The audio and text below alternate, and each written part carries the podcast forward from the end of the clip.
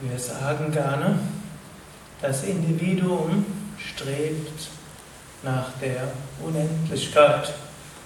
Das Individuum strebt danach, eins zu werden mit dem Göttlichen. Aber eigentlich ist das eine unkorrekte Aussage. Denn eigentlich gibt es keine Individuen, sondern es gibt nur ein unendliches, ein ewiges, ein kosmisches Bewusstsein, eine unendliche Gegenwart. Und diese Gegenwart manifestiert sich in so vielen verschiedenen Körpern und spielt dann Individuum. Und dann spielt das Kosmische im Individuum Sadhana. Und dann spielt das Kosmische im Individuum, ich will zurückkehren.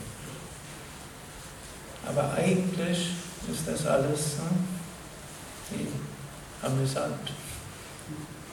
Manchmal stellen sich Menschen die Fragen, ich bemühe mich so sehr und ich erfahre das Unendliche nicht. Ist das ist unsinnig.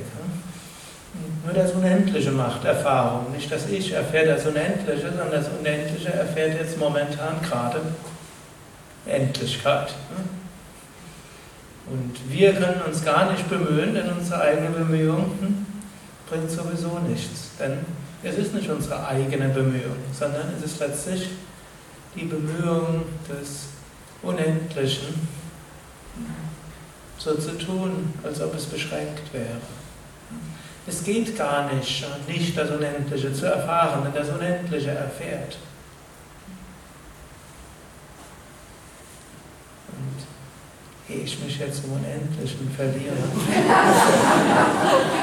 wir eine Minute in die Stille beziehungsweise lassen das Unendliche in ein paar hundert Körpern einen Moment in die Stille gehen. Aber jetzt